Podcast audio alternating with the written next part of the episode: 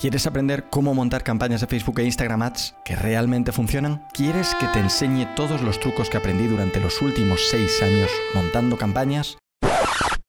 No, este no es un podcast con los mejores consejos para que vivas la vida de tus sueños, ni tiene una masterclass escondida entre tus stories preferidos. Por cierto, ¿es masterclass la palabra más utilizada entre los copywriters profesionales? Yes. Recuerda la importancia del inglés cuando escribas textos persuasivos, una atracción magnética, un embrujo fascinante. Esto es Bullshit, un podcast para gente como tú que sabe que mindset hacking son solo otras dos palabras en inglés. Yes. Episodio 20, 20, 20.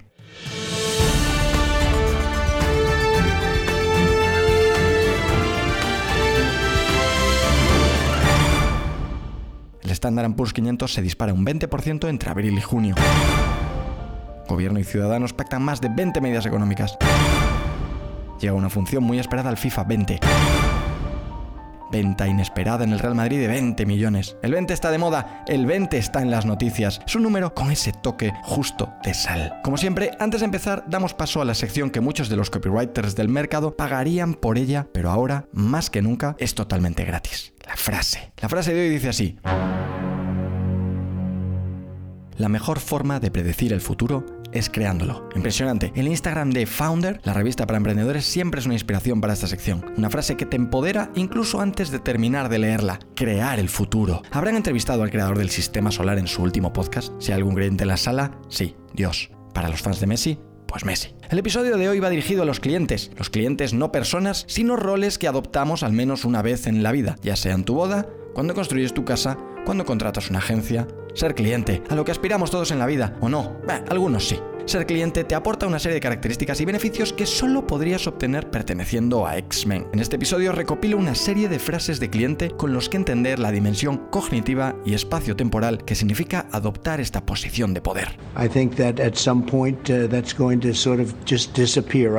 Dice Donald que en algún momento se terminará, que Dios te oiga, o alguien, ¿qué más da? Veamos cuáles son esas frases que hacen que la palabra cliente cobre una relevancia extraordinaria. El primer grupo de frases lo llamaré claro pero oscuro. Un grupo de frases con las que todo buen cliente trata de definir lo que necesita sin definir lo que necesita. Por ejemplo, estarían los le daría una vuelta, manteniendo la sencillez pero cambiando el diseño. Lo haría un poco más llamativo pero sin pasarse. Lo queremos tradicional pero moderno a la vez. Queremos algo estilo minimalista. O el gran, cuando pedíamos simple no esperábamos que fuese a ser tan simple o el increíble métele más diseño.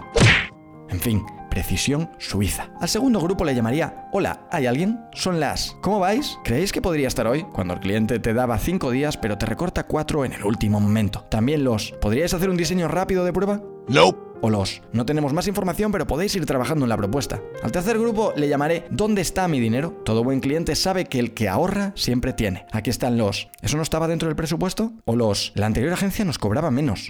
Usando el filtro charcutería. Y por supuesto el tradicional, manido y siempre infravalorado. Sabemos que es poco, pero la idea es ir creciendo juntos, decía un cliente mientras nos veía hacernos pequeñitos.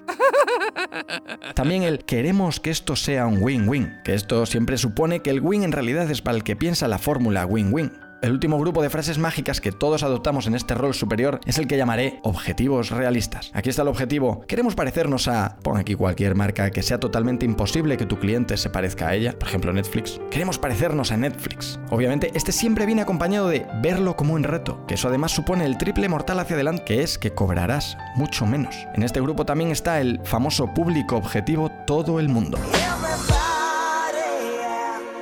Una definición de público objetivo solo digna de Michael Jordan en sus mejores noches. Y nada, hasta aquí el bullshit de hoy, un bullshit que deberías transcribir e imprimir inmediatamente después para tener siempre presente cuando tengas conversaciones de cliente. Mejorarás considerablemente tus relaciones interpersonales y por supuesto tendrás más éxito en tu vida. Eso siempre. Espero que esto te haya parecido un buen bullshit, en caso contrario te propongo escuchar de nuevo los 20 capítulos anteriores y encontrar otro que te parezca menos interesante todavía.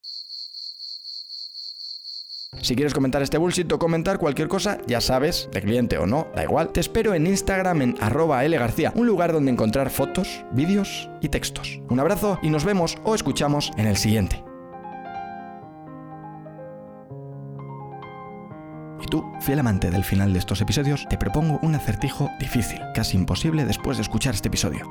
Fui por él y nunca lo traje. ¿Qué es?